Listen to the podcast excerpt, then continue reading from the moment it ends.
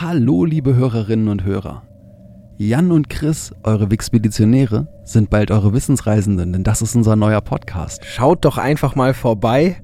Ihr findet uns in eurer Podcast-App unter Wissensreisende und dann könnt ihr uns auch weiter zuhören und wir sehen uns sicher dort. Und jetzt viel Spaß mit der nächsten Folge Wixpedition. Wenn ihr schon immer wissen wolltet, was der Dreifaltigkeitstest war und wie Radiergummis zur Datenautobahn werden, dann seid ihr hier genau richtig.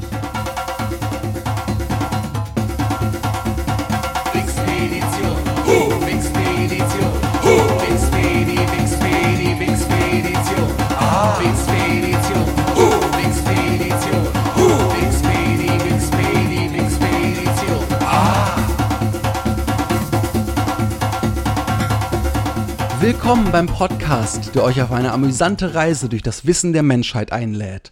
Und los geht's.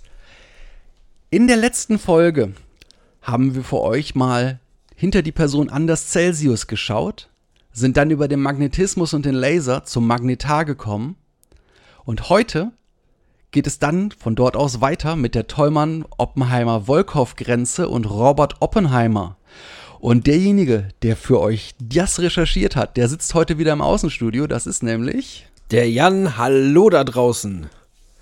Und hier am Hauptstudio der Wixpedition ist der Chris für euch da. Und wie immer, wenn ihr meine Stimme zuerst hört, heißt das, dass, wie schon gesagt, der Jan heute der Erste ist, der euch eine Geschichte erzählt. Und dann würde ich sagen, lasst uns keine Zeit verlieren. Ab in den Dschungel des Wissens. Ganz genau, ich bin vom Magnetar über die Tollmann-Oppenheimer-Volkow-Grenze gegangen, ohne zu wissen, was es ist, aber ich habe sie überschritten.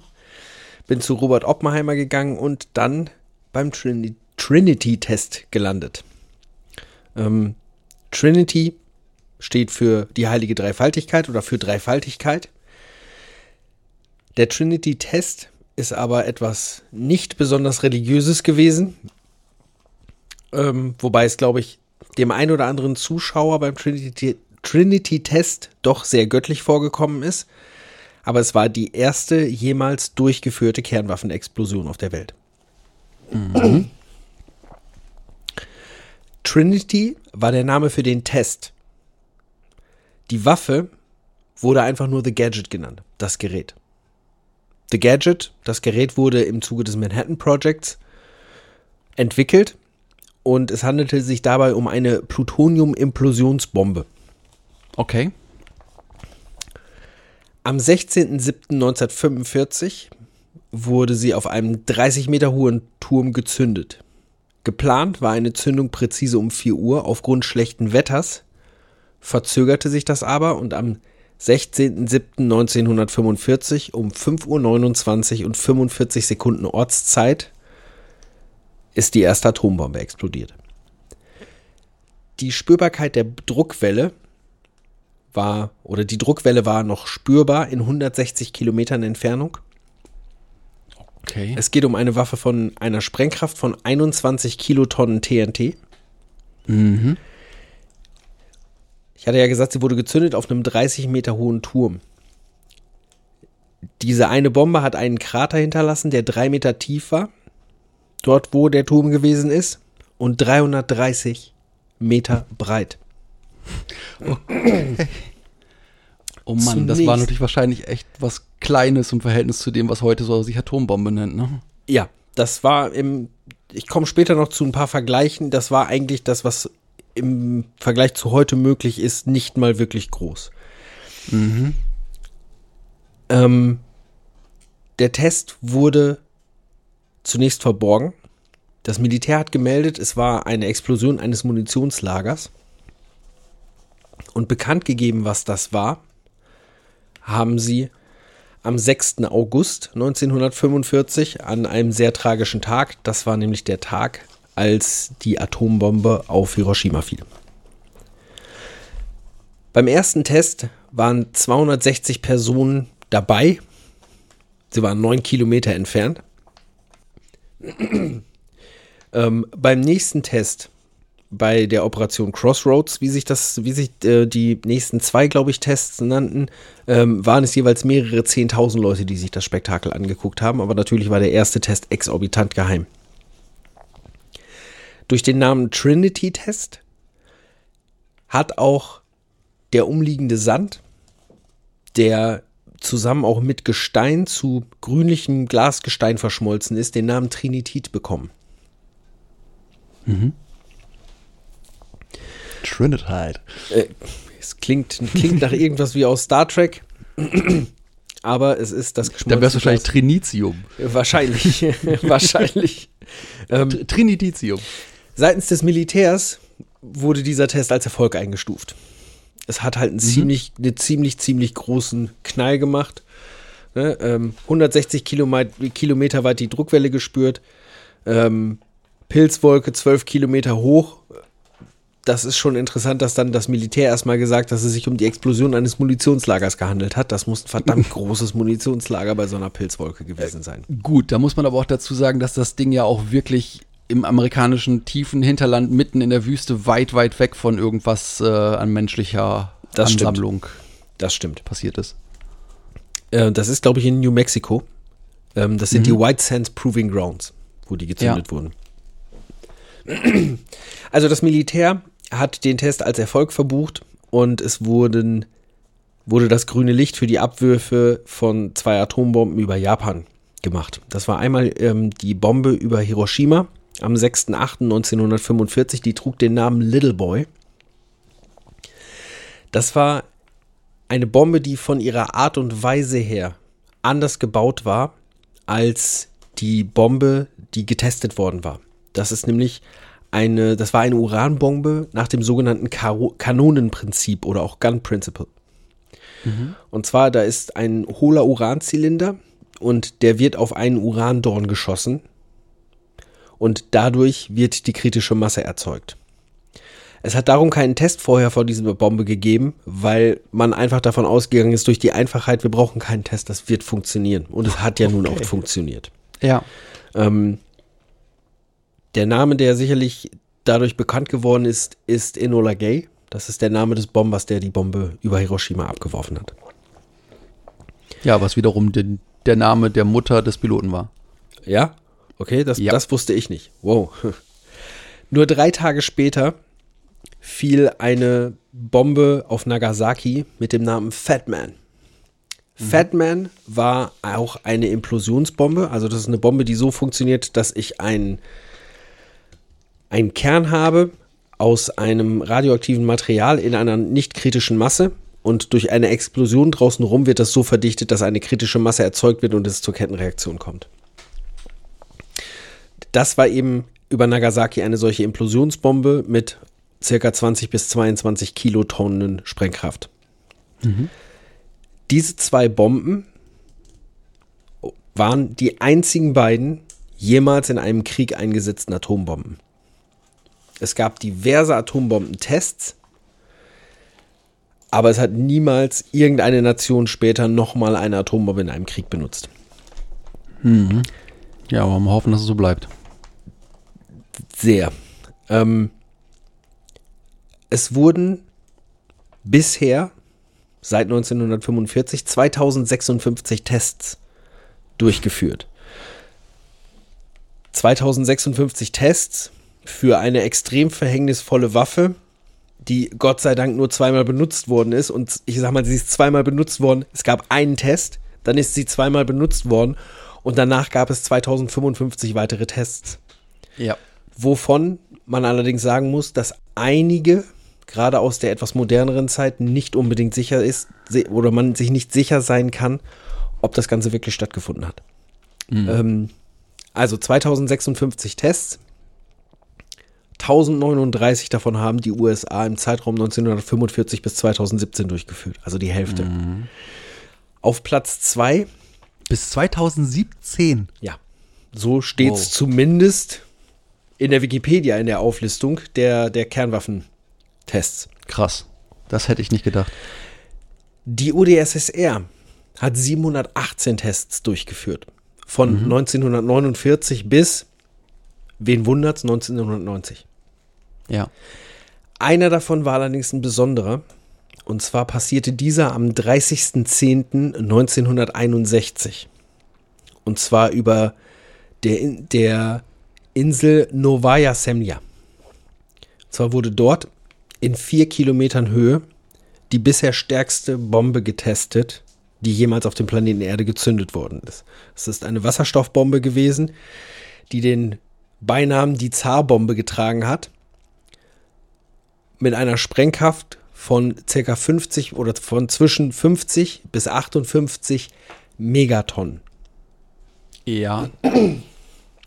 Das sollten wir vielleicht für die Hörer auch nochmal so ein bisschen visualisieren, die Sache mit den Kilotonnen. Das ist äh, 1000 Tonnen und das ist. Äh, Also eine Kilotonne, eine, ja. eine Tonne sind 1000 Kilogramm, eine Kilotonne Mhm. sind 1000 Tonnen. Und ähm, das sogenannte, Ja, und- es wird ja immer wieder von TNT gesprochen, das sogenannte Genau. TNT-Äquivalent wird bei der Sprengkraft sehr, sehr häufig ähm, herangezogen. Die, ähm, die Angabe bezieht sich dabei auf die gesamte frei werdende Energie, nicht nur auf kinetische Energie. ist schon klar, aber wenn man sich überlegt, so, so ein Kilo Dynamit, wie schwer mag eine Dynamitstange sein? Wahrscheinlich hat eine Dynamitstange sogar schon weniger, wahrscheinlich ein Pfund. Und dann du dann überlegst, was für ein Haufen Dynamit das ist, und Dynamit ist ja schon etwas, wo man das Gefühl hat, von das sprengt schon ganz gut was weg. Das ist einfach unfassbar, diese, diese Energiemenge, die da ist. Und auch wenn man guckt, wie Hiroshima und Nagasaki so nach dem Abwurf aussahen und man dann noch überlegt, das war eine kugelförmige Explosion, wir sehen da quasi nur das, was nach unten gestrahlt ist. Es ist, es ist einfach nicht zu begreifen, was da passiert. Genau. Und hier, wir sprechen bei Nagasaki von 20 bis 22 Kilotonnen, was eine unfassbare Spreng- und dementsprechend auch Zerstörungskraft hat. Ja. Wir reden bei der Zarbombe aber von 50 bis 58 Mega. Megatonnen. Das heißt, wir sind in der nächsten Stufe darüber. Sprich, diese. Gut, diese, aber, aber die ist dann auch schon eine Wasserstoffbombe, oder? Ja, ja, das war eine Wasserstoffbombe. Ja. Das, das war eine Wasserstoffbombe und diese Bombe gezündet 1961 war die stärkste je gezündete Bombe. Auf Platz 3 der Atomtester es sind auch gar nicht so viele Nationen, wahrscheinlich Gott sei Dank, die dabei sind. Auf Platz 3 der Atombombentester, ich glaube, du möchtest es sagen, Ich denke Frankreich. richtig, mit 198 Tests in der Zeit von 1960 bis 96. Den vierten Platz teilen sich zwei Länder. Und zwar Großbritannien mit 45 Tests im Zeitraum von 52 bis 91 und die Volksrepublik China ebenfalls natürlich mit 45 Tests von 64 bis 96. Jetzt kommen nur noch drei kleine und jetzt komme ich zu dem Punkt, dass man bei einigen vielleicht auch nicht so sicher ist, ob es wirklich passiert ist. Und zwar Ja. der nächste in der Liste wäre Nordkorea mit sechs Tests im Zeitraum von 2006 bis 2017. Ja. Wovon aber gerade, ich glaube, der erste und vielleicht auch der zweite, wo einfach davon ausgegangen ist, nee, das ist Propaganda. Die haben keine, keine wirkliche Explosion erzeugt. Die späteren Tests haben definitiv, das es waren alles unterirdische Tests in Nordkorea und die späteren Tests haben definitiv seis deutliche seismische Aktivität hervorgerufen. Also da ist schon davon auszugehen, dass ähm, da wirklich Atombomben unterirdisch gezündet worden sind. Auf dem vorletzten Platz liegt Indien mit Okay. drei Tests und zwar 1974 und 1998 und auf dem letzten Platz liegt Pakistan mit zwei Tests, die 1998 stattgefunden haben als Reaktion auf den indischen Test 97er, 1998. Die 97er, waren ja. auch nur relativ kurz auseinander. Ähm, Indien und Pakistan können sich ja nicht so richtig gut leiden und das ist halt doch, doch schon ähm, ein sehr, sehr starkes Segelra äh, Säbelrasseln. Ja. So, und jetzt muss ich noch ein Fun Fact, Fact gerade hier wiederfinden in meinen äh, Unterlagen hier. Und zwar, die meisten Kernwaffentests vom, vom Ort her haben, glaube ich, am sogenannten Bikini-Atoll stattgefunden. Und ähm, jetzt fragt man sich natürlich, okay, den Bikini, den kennen wir alle als ein zweiteiliges, eine zweiteilige Badebekleidung für Frauen. Und zwar inspiriert durch die Schlagzeilen dieser, der, der Kernwaffentests auf dem Apoll, hat ein Modedesigner namens Louis Rea sein neues Badekostüm auf den Namen Bikini getauft und bewarb es mit dem Slogan Le Bikini, la première bombe anatomique. Ja, und zwischen, bei Anatomik, zwischen AN, Ja, AN-Atomique. Könnt ihr euch mal anschauen, wie es geschrieben ist. Also ein sehr Wortspiel mit den Begriffen Atombombe und anatomisch, also anatomische Mhm. Bombe, weil zeigt ja eine Menge. Und dieses Wortspiel hat halt dazu geführt, dass es bis heute dazu, bis heute dabei geblieben ist, dass es nun mal der Bikini ist, der seinen Namen eigentlich von einer nicht so schönen Sache bekommen hat, nämlich von einem Ort, wo sehr, sehr viele Atomwaffen getestet worden sind und offensichtlich dementsprechend auch in Richtung Russland durch die USA sehr, sehr viel Säbelrasseln stattgefunden hat. Oh Mann, ey, bei, bei, bei Bikini fällt mir auch gleich sofort wieder was kleines Gelbes ein. Bikini Bottom. Ach, SpongeBob. Oh Gott, oh Gott, oh Gott, ja. Ja, da weiß man, was so, was dabei rauskommt, wenn man zu lange irgendwo Atomwaffen ja, ja testet, genau. ne? Das sollte man nicht machen, das stimmt. Verändert sich äh, nicht nur das Ökosystem, sondern auch die Physik unterirdisch ganz erheblich. Ja, ja.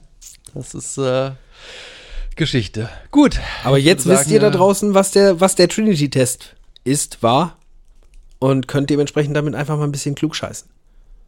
Richtig, da bin ich immer sehr für, denn Neugier zahlt sich aus und Klugschiss hat sich schon immer bei Partys gelohnt. Egal. Ähm, vom Trinity-Test aus bin ich dann weitergegangen zu Fatman, den hatten wir ja gerade schon. Von Fatman aus ging es zur Spionage. Denn davon war sicherlich eine Menge damals äh, im Spiel, in dieser ganzen, diesem ganzen Atomwaffenrennen. Und von der Spionage aus bin ich zu Glasfaser gekommen.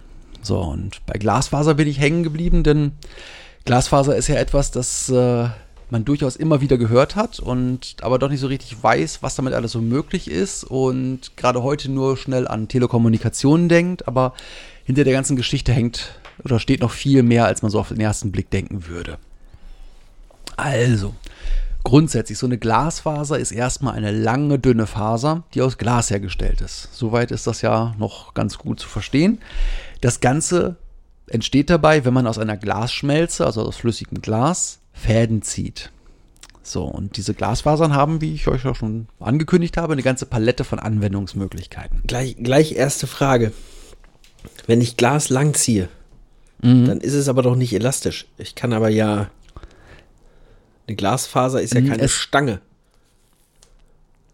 Mm, Jein. Also zum einen, wenn du Glas dünn genug ausziehst, fängt das durchaus an, eine relative Elastizität zu bekommen. Okay. Das kennst du sogar aus einer Anwendung heraus, zu der ich noch kommen werde. Beziehungsweise ich kann es auch einfach kurz anteasern, weil du hast auf jeden Fall schon mal Glasfasern, die flexibel sind, in der Hand gehabt. Nämlich bei der Glaswolle. Bei dem Dämmmaterial Glaswolle.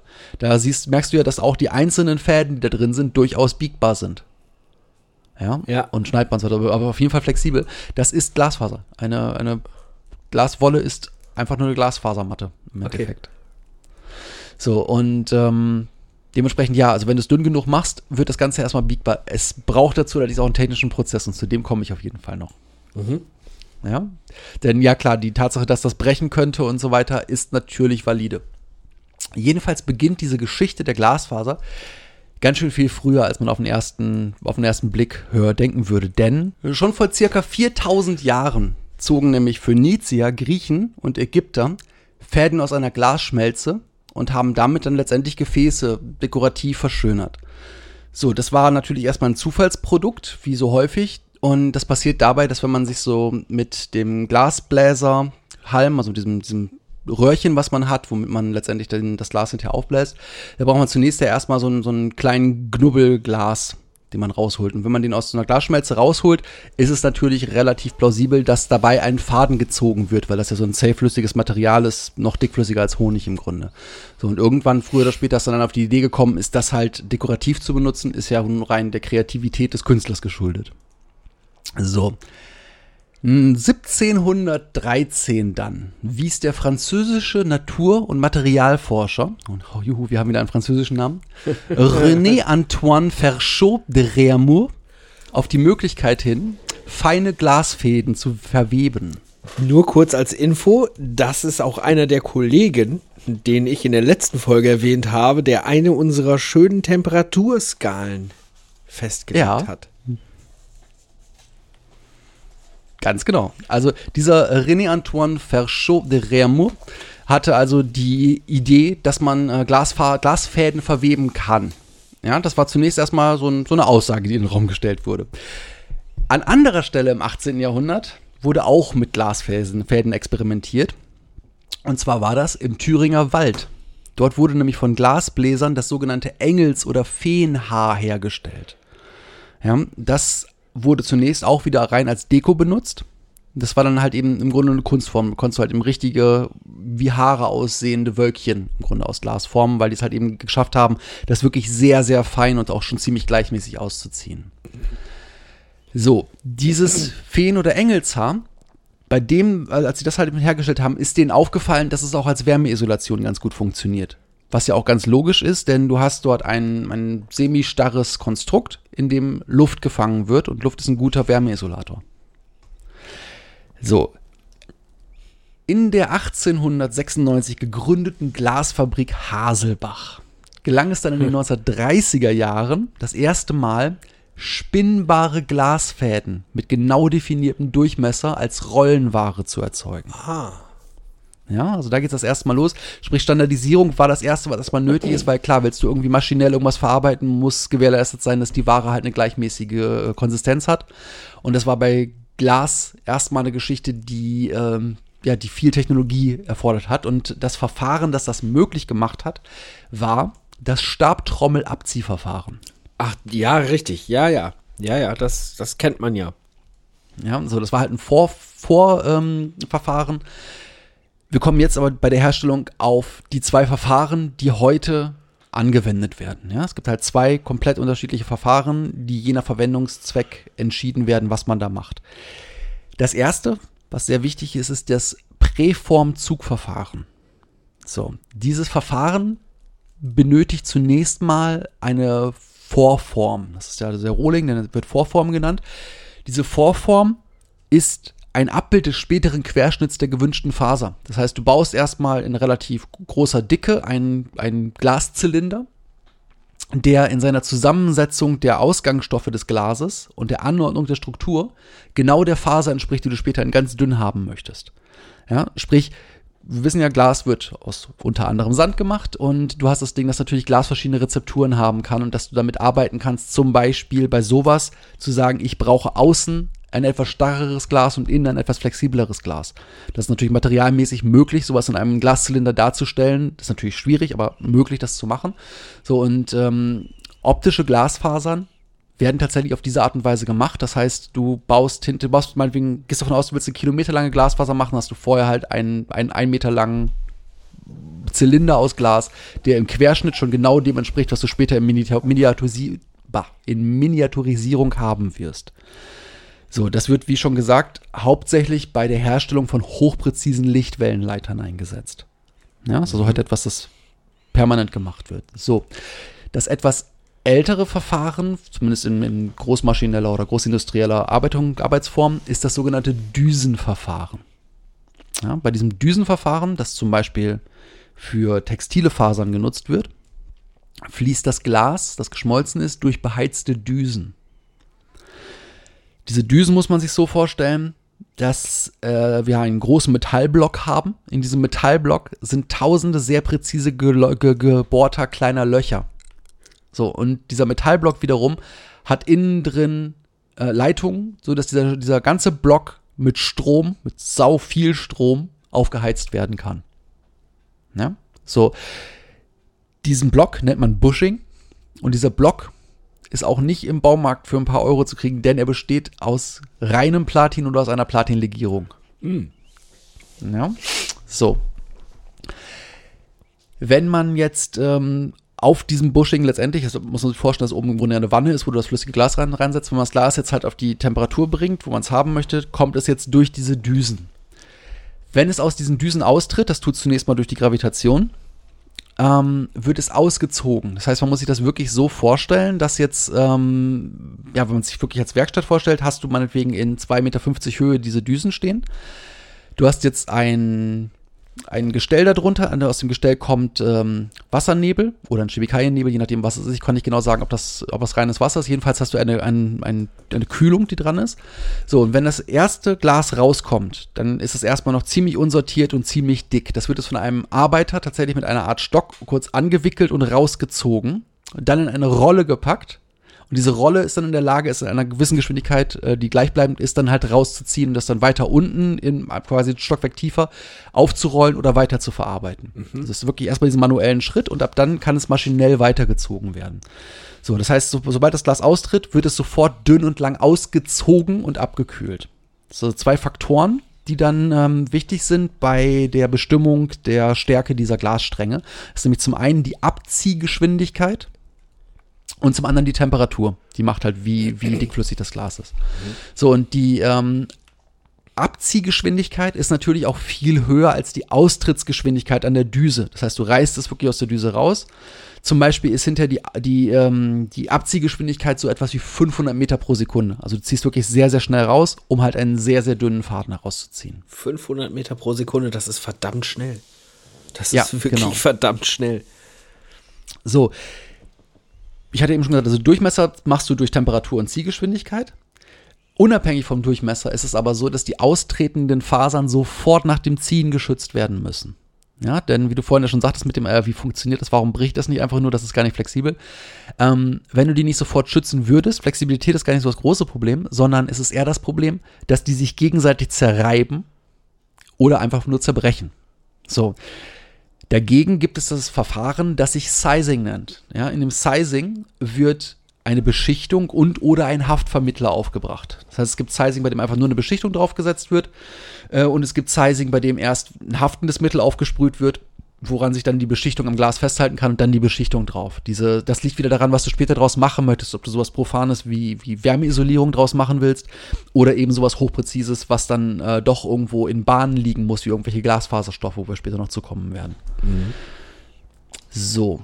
Also erstmal zumindest hat man jetzt so, so ein Gefühl dafür, ja, Glaswolle ist an sich auch ein Hightech-Material. Selbst die ganz normale, die du im Baumarkt kaufst auf Rolle, um damit irgendwie Dächer zu dämmen, um da hinzukommen, das erstmal zu machen, musste eine ganze Menge Brain rein und auch eine ganze Menge Hightech-Material erfunden werden. Und am Ende sieht der Prozess, wenn man sieht das mal so im, im, bei YouTube zum Beispiel, kann man das sehen, wie so ein, so ein Ausziehen von Glas aussieht. Da siehst du dann halt letztendlich irgendwie so ein, so ein Schluffi, der irgendwie mit einem Schrubber da steht, im Blaumann und halt eben das Glas dann rauszieht. So, das ist halt was ganz Normales, aber ne, trotzdem hat es erstmal lange, lange gedauert, bis das möglich war. Jedenfalls, das wissen wir die beiden Grundtechniken, wie du das Glas zu Glasfasern ziehst. Jetzt kommen wir mal zu den Nutzungen. Bei den Nutzungen gibt es zwei Gruppen von Eigenschaften, die genutzt werden können. Das eine sind die mechanischen Eigenschaften und das andere sind die Nutzungen als Lichtleiter. Ich fange mal mit den mechanischen Eigenschaften ein. An. Ja, so, die Ausgangsformen von diesen Fasern sind erstmal sogenannte Glasfaserbündel. Das heißt, du ziehst die raus und die werden in sogenannten Rovings zusammengefasst. Sprich, du nimmst eine gewisse Anzahl von Glasfasern, die du vorbestimmst und ziehst die hinterher zusammen und hast dann einen Strang, wo eine bestimmte Anzahl von Glasfasern zusammen sind. So aus diesen Rovings ähm, kannst du dann weiter verarbeiten. Zum Beispiel, wenn du damit weben möchtest. So Glasfasermatten hat, man, hat man ja schon mal gesehen, die damit Harz zusammen, zum Beispiel zum Flicken von Booten benutzt werden. Die sehen ja aus wie so, ein, wie so ein grobes Gewebe. Das ist genau das, was man da sieht. Du siehst diese einzelnen Stränge, die einzelnen Stränge sind Rovings, ähm, aus denen du dann weben kannst. Die nächste Ausgangsform sind Fließstoffe. Fließstoffe, da sind ja immer Fasern chaotisch übereinander gelegt. Das kennt man auch von, von Faserpelz, zum Beispiel von, also von Plastikfließstoffen. Ähm, des Weiteren gibt es verschiedenste Gewebe, also gesponnene Gewebe. Ja, und als Sonderform gibt es unidirektionale Fasern. Ja, das sind äh, Fasern, die also wirklich alle schön nebeneinander liegen und absolut präzise nebeneinander liegen. Weil bei den Rovings ist es so, dass das schon sein kann, dass man eine Faser drunter oder drüber läuft, weil das eben nicht wichtig ist. Bei unidirektionalen Fasern ist, ist, ist gegeben, dass die alle schön nebeneinander liegen. Und das brauchst du zum Beispiel für Sportpfeile. Ja, da brauchst du halt eine Stange, die aus komplett gerade liegenden Glasfasern entsteht. Okay. Ja, das kennt man auch, wenn man mal so, einen- so einen Pfeil an die Wand geschossen hat, statt, an, äh, statt in eine Scheibe, dass dieser birst und dann hast du halt plötzlich ganz viele Glasfasern. Du siehst dann richtig, das Ganze halt aus, aus Fasern gebaut ist. Äh, das heißt, jede Faser in der kompletten Länge eines Sportpfeils geht genau vom Anfang bis zum Ende und hat die gleiche Position innerhalb, wenn du, wenn du es einen Querschnitt nimmst, ähm, innerhalb dieses Kreises. Eine weitere stabförmige Anwendung äh, für Glasfasern sind zum Beispiel Stiele von Regenschirmen. Teure Glasfaserregenschirme haben auch ähm, unidirektionale Fasern und das sowohl, wenn die einen Vollkern haben, als auch wenn du ein Rohr hast. Ja, weil nur dann kriegst du für das Gewicht und für die Dünnheit der ganzen Geschichte auch diese enorme Spannkraft. In dem Moment, wo die übereinander liegen, verlierst du wieder mechanische Eigenschaften. So, die häufigste Verwendung heutzutage für Glasfasern sind tatsächlich Glasfaserverbundstoffe. Ja, das kennen wir alle, zumindest vom Lesen her, unter den schönen drei Buchstaben GFK. GFK steht für Glasfaserkunststoff. Ja? Das entsteht dabei, wenn man Glasfasern in Kunstharz oder andere Kunststoffe einbettet, und zwar als Vlies oder Masse oder, oder Matte zum Beispiel. Ja? Ähm, daraus werden zum Beispiel Boote gebaut, das wird im Fahrzeugbau eingesetzt, daraus werden Angelrouten gemacht, Fluggeräte, Sportgeräte, Tanks, Rohre, das kann man ewig weitermachen, weil unglaublich viele Dinge aus Glasfaser gemacht werden, weil es heutzutage ein so normaler Werkstoff geworden ist, ähm, dass man ihn wirklich überall antrifft. Und da gibt es auch die interessantesten Innovationen zu. Ich habe da heute noch mal beim, beim Nachforschen gesehen, zum Beispiel, wenn man sich das vorstellt, man hat eine Form. Früher klassisch hättest du auf diese Form jetzt erst Harz aufgetragen, hättest du Matten in Stücke geschnitten, sodass du möglichst immer die gleiche, gleiche Dicke überall hast, hättest sie aufgelegt, hättest wieder Harz draufgepackt, wieder aufgelegt. Inzwischen gibt es da sowas, das sieht aus wie eine Airbrush-Pistole. Und am Ende dieser Airbrush-Pistole geht so ein Roving rein. Das kommt von einer großen Glasfaserrolle. Das wird in Echtzeit da reingezogen. In der, in der Pistole wird es zerhackt und dann von Luftdruck mit Harz zusammen rausgespritzt. Das heißt, du spritzt die ganze Form damit ein, lässt es trocknen und bist fertig. Ja, und das wird zum Beispiel, äh, klar, da kommen noch natürlich mehrere Schritte, aber das ist das Basisding, dass du erstmal halt mit dem, mit dem Fertigmaterial das einspritzen. Daraus kannst du zum Beispiel Whirlpools machen. Ja. So, äh, weniger bekannte Anwendungen gibt es aber auch und die sind heute auch schon ähm, verbreiteter, als man denken würde. Denn zum Beispiel wird heutzutage Beton, Feinbeton oder Estrich mit Glasfaser verstärkt. Ja, das heißt, du, du mischt in das Material kleingeschnittene Glasfaser und kriegst hinterher eine größere Zähigkeit. Okay. Das kannst du zum Beispiel nutzen, um weniger Materialstärke bei gleicher Materialeigenschaft zu erzeugen. Also kann man sagen, wir machen alle, ich glaube Eurythmics war es, ne? Jeder, der Was denn? Glasfaser in seinem Estrich hat, kann sagen, kann sagen, walking on broken glass. Im Grunde ja. Wow. Im Grunde ja. Und das wirst du auch schon häufiger in deinem Leben gemacht haben, als du das jetzt gerade denkst. Also das ist nichts besonders Neues, sondern das gibt es schon länger. Äh, Das gibt schon eine ganze Weile. Also das ist noch relativ neu, aber das gibt es auch schon lange genug, dass du bestimmt schon mal auf einem Gebäude, das das hat, äh, drin ist, weil es vor allen Dingen erstmal kein besonders teurer ähm, Werkstoff ist. Das ist einfach so ein Ding, wenn man überlegt, wie, wie, wie available eigentlich so Glasfasermatten sind für Dämmung, weißt du auch, dass irgendwie bei einem Bau von einem Gebäude, dass wenn du irgendwie ein paar Tonnen Beton sparen kannst, dafür ein paar hundert Kilo Glasfaser reinhaust, das sich rechnet. Mhm. Ja. Zum anderen kannst du dadurch einfach auch bessere Formen machen. Du kannst schlicht und ergreifend abgefahrenere, dünne Betonformen machen. Das ist für moderne Architektur dann zum Beispiel auch wieder eine Vorgabe. Da kommt es letztendlich auch dann her, dass zunächst erstmal das Problem da war, wie kriege ich diese Rundung, die der Architekt, der Architekt gezeichnet hat, jetzt wirklich im Beton abgebildet. So, dann haben wir als nächstes isolierende Eigenschaften. Auch da hast du nicht nur die Tatsache, dass du die typische Glaswolle hast, die du an deinem Dach verbaust, sondern man benutzt ähm, Glasfasern auch zum Beispiel beim Bau von Isolatoren in der Hochspannungstechnik.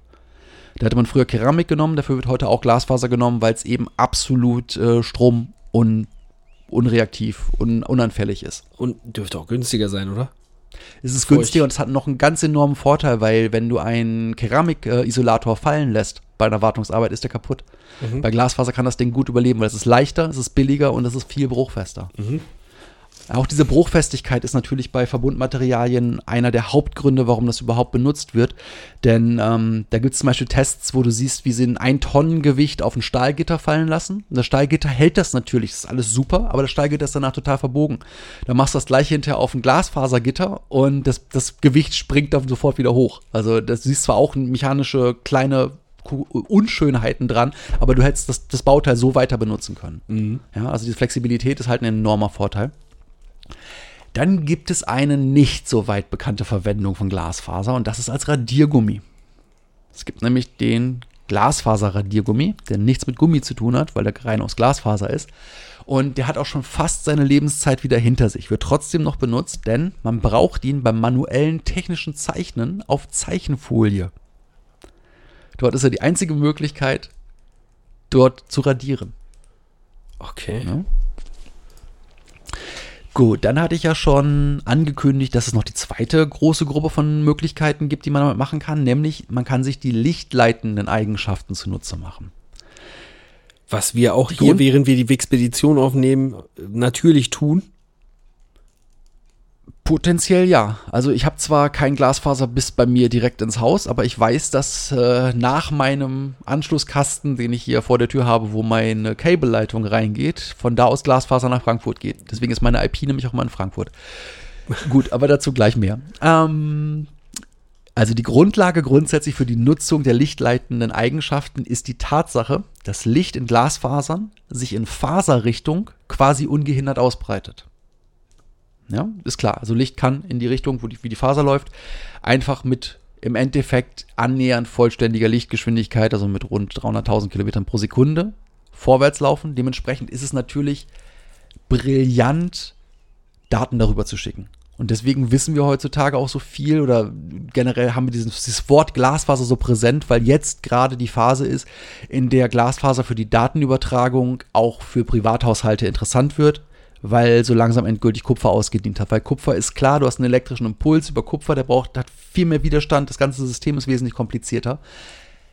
Bis auf den kleinen Vorteil damals von Kupfer, du kannst Kupfer grundsätzlich einfach auseinanderschneiden, zusammenlöten, kannst eine ganze, eine ganze Menge damit machen, weil die mangelnde Präzision dir auch eine Menge Fehlertoleranz gibt. Bei einer Glasfaser ist das so, im Endeffekt, wenn du heute deine Glasfaser hast, die bis zu deinem Computer laufen würde, ist dein Computer mit dem Schrank in Frankfurt beim deutschen Internetknoten direkt verbunden. Der Glas, der Impuls, der hier losgeht, ist derselbe Impuls, der am Knoten ankommt und umgekehrt. Naja, Du kannst natürlich- Lichtgeschwindigkeit von hier bis Frankfurt, wenn du sagst 300.000 Kilometer in der Sekunde, ist die Lichtgeschwindigkeit Frankfurt ist ganz schön viel näher. Ganz genau. Richtig. Das macht halt, dass du im Grunde fast verlustfrei Daten überträgst. Klar, in der digitalen Welt ist das immer noch eine Zeit, aber es ist eine ganz, ganz andere Nummer, als wenn du das durch Kupfer machst. Und vor allem durch viele Relaispunkte. Da gehst du durch technische Geräte. Hier nimmst du die technischen Geräte raus. Du hast halt eben an den meisten Stellen, wo sich zwei Glasfasern dann treffen, sind die Glasfasern bündig voreinander gesetzt und du hast keine nichts dazwischen. Du setzt im Grunde nur Glas ganz sauber geschnitten wieder voreinander, um die Faser wieder zu schließen.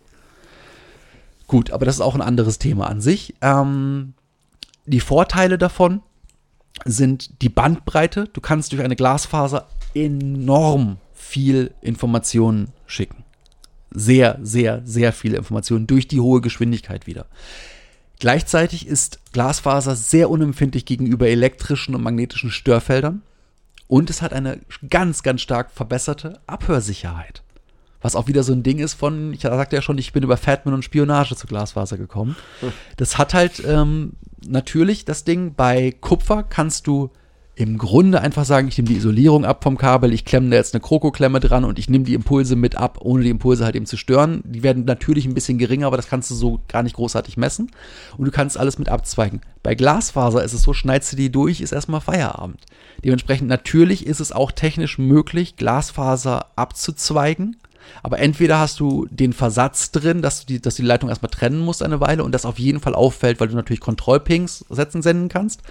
Ähm, und zum anderen hast du das Ding, dass wenn du das nur direkt, also wenn du es ohne Zerstörung, ohne Unterbrechung ähm, an, ableiten möchtest, das sehr, sehr viel schwerer ist. Denn wir haben ja vorhin gelernt, dass sich in Glasfasern das Licht unidirektional, also nur in eine Richtung fortbewegt, dementsprechend nicht an den Seiten rauskommt.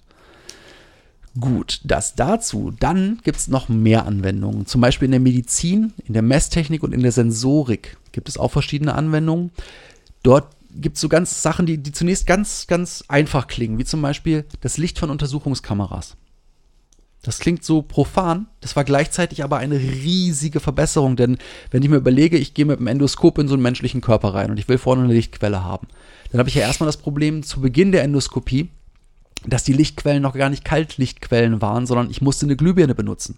Ich musste auch eigentlich eine ziemlich dicke Glühbirne benutzen, um überhaupt so viel Licht zu machen, um im menschlichen Körper irgendetwas abzubilden.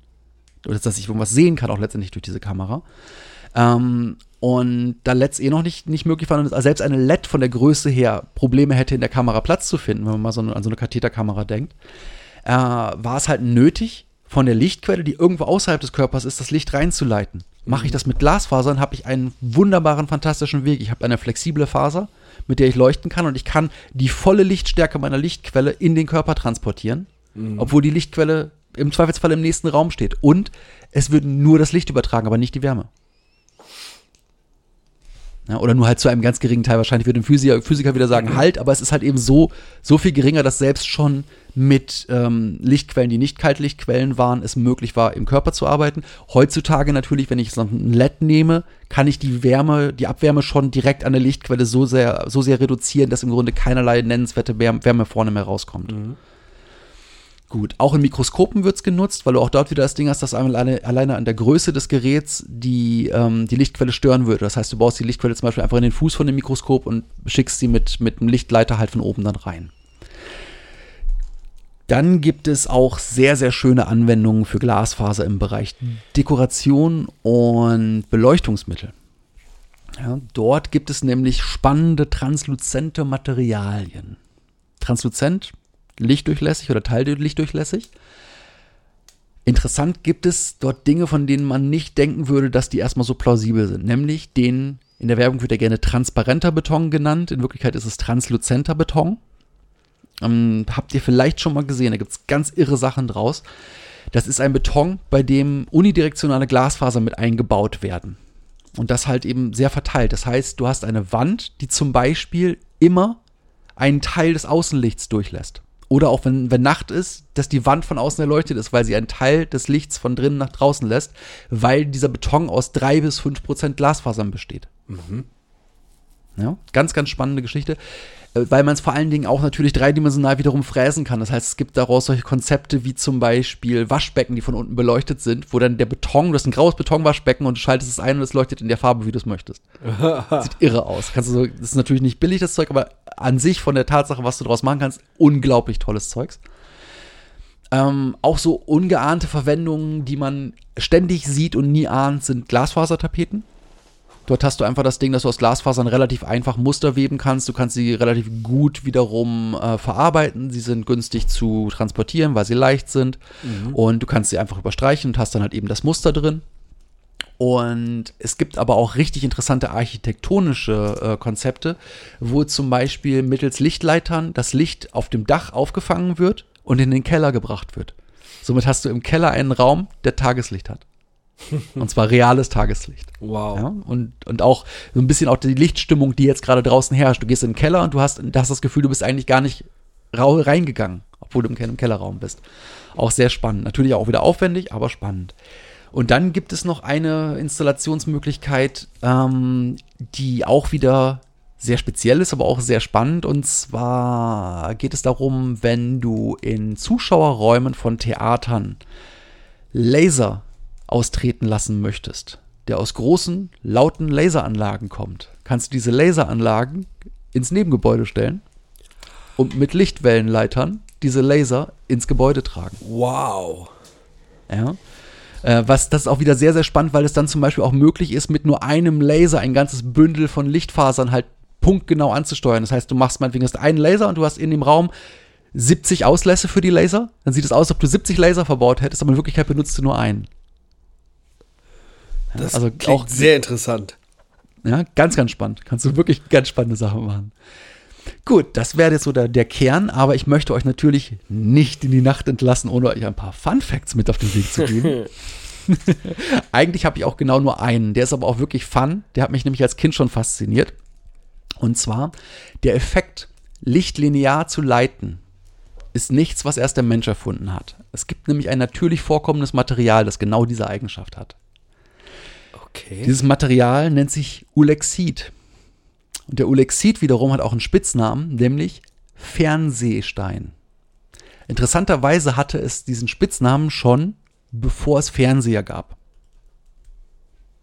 Das erscheint zunächst paradox, ist es aber gar nicht, denn dieses Material muss man sich vorstellen, es ist eine unidirektionale kristalline Struktur. Also, wenn man es auch für, für jedermann erklären möchte, es sind ganz viele Nadeln, die alle in dieselbe Richtung zeigen, die transparent sind. Das hat so eine Klarheit wie Quarz, nur es besteht aus dünnen Nadeln, die alle nebeneinander in dieselbe Richtung zeigen. Wenn man jetzt genau diesen Stein nimmt und ihn senkrecht zur Faser glatt schleift und poliert, das auf beiden Seiten macht und das dann jetzt auf ein Bild oder auf eine Zeitung setzt, dann wird das, was unten am Stein ist, genau eins zu eins auf die Oberseite des Steines übertragen. Wodurch du halt quasi einen Fernseheffekt hast. Du hast einen optischen Effekt, bei dem du das Material genau nach vorne nimmst. Das sieht irre aus, also das kann ich euch jedem mal empfehlen, wenn ihr mal irgendwo, ähm, was weiß ich, in einem Naturkundemuseum seid, da werden ja meistens Minerale verkauft und so weiter. So ein Ulexit, ich wette mit euch, es gibt einen großen Anteil von euch, die das Ding danach kaufen, weil der Effekt so spannend und so interessant ist, weil du auch siehst, die haben meistens Einschlüsse drin. Das sind jetzt nicht die hochreinen Dinger, die super teuer sind, sondern die kannst du für, sagen wir mal, 10 Euro kaufen, wo du auch genau siehst, das ist wirklich ein Mineral und du legst es drauf und es ist so, als ob das auf den Stein oben drauf gedruckt wäre. Das ist echt irre. Wahnsinn. Ja, so viel zu den Wundern der Natur und den Wundern der Glasfaser. Jetzt bin ich deutlich schlauer als noch vor ein paar Minuten. Das ist echt sehr, ein sehr, sehr interessantes Thema gewesen. Holla die Waldfee. Ich finde auch, ja, ich finde auch einfach, Glasfaser hat wirklich viel, viel, viel mehr drin, als man zuerst denken würde. Man denkt immer an irgendeine Anwendung auf einmal, aber eigentlich ist es ein Stoff, den wir die ganze Zeit um uns drumherum haben. Der ist total wichtig. Und gerade diese Verbundstoffe, ohne Verbundstoffe geht heute gar nichts mehr. Ich hoffe, dass ich irgendwann mal das Glück habe, nochmal die Kohlenfaser zu kriegen. Die ist nämlich auch richtig spannend. ich drohe da schon an, kriege ich irgendein Thema, was mit Kohlenstoff zu tun hat. Seid ihr reif?